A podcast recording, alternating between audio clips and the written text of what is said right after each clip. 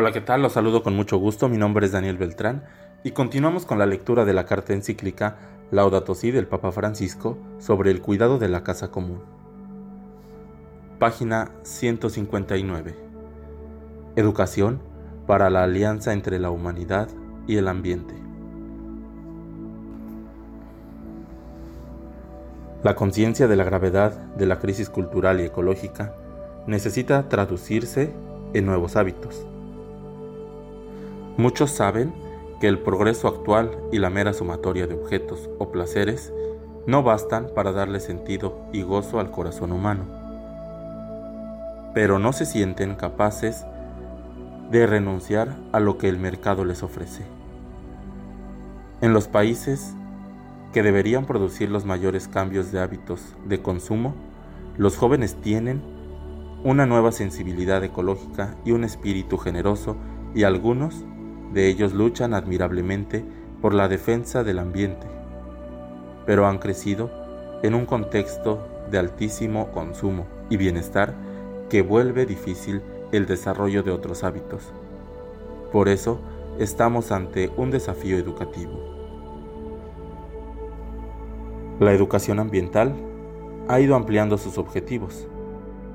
Si al comienzo estaba muy centrada en la información científica y en la concientización y prevención de riesgos ambientales, ahora tiende a incluir una crítica de los mitos de la modernidad, basados en la razón instrumental, individualismo, progreso, competencia, consumismo, mercados sin reglas. Y también a recuperar los distintos niveles del equilibrio ecológico, el interno con uno mismo el solidario con los demás, el natural con todos los seres vivos, el espiritual con Dios. La educación ambiental debería disponernos a dar ese salto hacia el misterio, desde donde una ética ecológica adquiere su sentido más hondo. Por otra parte, hay educadores capaces de replantear los itinerarios pedagógicos de una ética ecológica, de manera que ayude efectivamente a crecer en solidaridad, la responsabilidad y el cuidado basado en la comprensión. Sin embargo, esta educación llamada a crear una ciudadanía ecológica a veces se limita a informar y no logra desarrollar hábitos. La existencia de leyes y normas no es suficiente a largo plazo para limitar los malos comportamientos, aun cuando exista un control efectivo.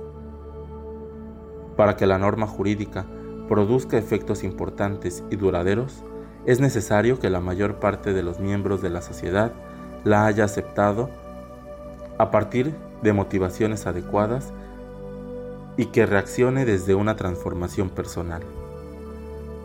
Solo a partir del cultivo de sólidas virtudes, es posible la donación de sí en un compromiso ecológico. Si una persona, aunque la propia economía le permita consumir y gastar más, habitualmente se abriga un poco en lugar de encender la calefacción. Se supone que se ha ido incorporando convicciones y sentimientos favorables al cuidado del ambiente. Es muy noble asumir el deber de cuidar la creación con pequeñas acciones cotidianas y es maravilloso que la educación sea capaz de motivarlas hasta conformar un estilo de vida.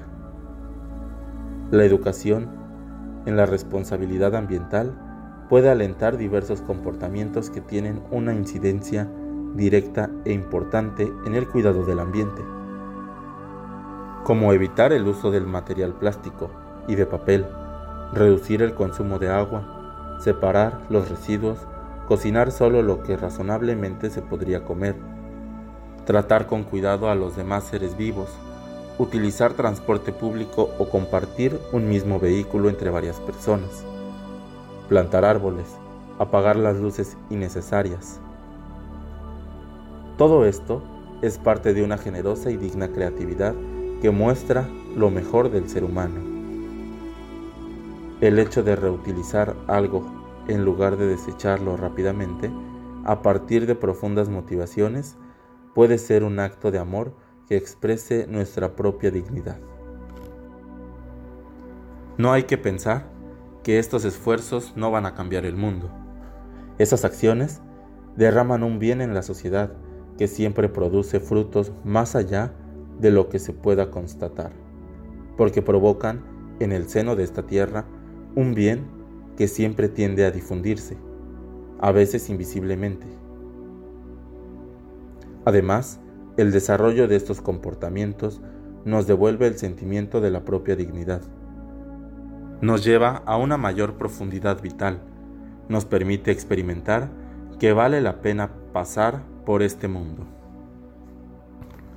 Los ámbitos educativos son diversos. La escuela, la familia, los medios de comunicación, la catequesis, etc. Una buena educación escolar en la temprana edad coloca semillas que pueden producir efectos a largo plazo de toda una vida. Pero quiero destacar la importancia central de la familia, porque es el ámbito donde la vida, donde Dios, puede ser acogida y protegida de manera adecuada contra los múltiples ataques que está expuesta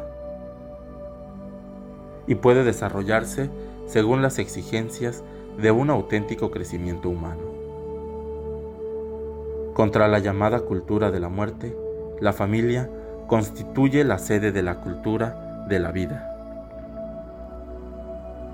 En la familia se cultivan los primeros hábitos de amor y cuidado de la vida, como por ejemplo el uso correcto de las cosas, el orden y la limpieza, el respeto al ecosistema local y la protección de todos los seres creados. La familia es el hogar de la formación integral, donde se desenvuelven los distintos aspectos íntimamente relacionados entre sí de la maduración personal. En la familia se aprende a pedir permiso sin avasallar, a decir gracias como expresión de una sentida valoración de las cosas que recibimos, a dominar la agresividad o la voracidad y a pedir perdón cuando hacemos algún daño. Estos pequeños gestos de sincera cortesía ayudan a construir una cultura de vida compartida y del respeto a los que nos rodean a la política y a las diversas asociaciones les compete un esfuerzo de concientización de la población, también a la Iglesia. Todas las comunidades cristianas tienen un rol importante que cumplir en esta educación. Espero también que en nuestros seminarios y casas religiosas de formación se eduque para una austeridad responsable, para la contemplación agradecida del mundo para el cuidado de la fragilidad de los pobres y el ambiente.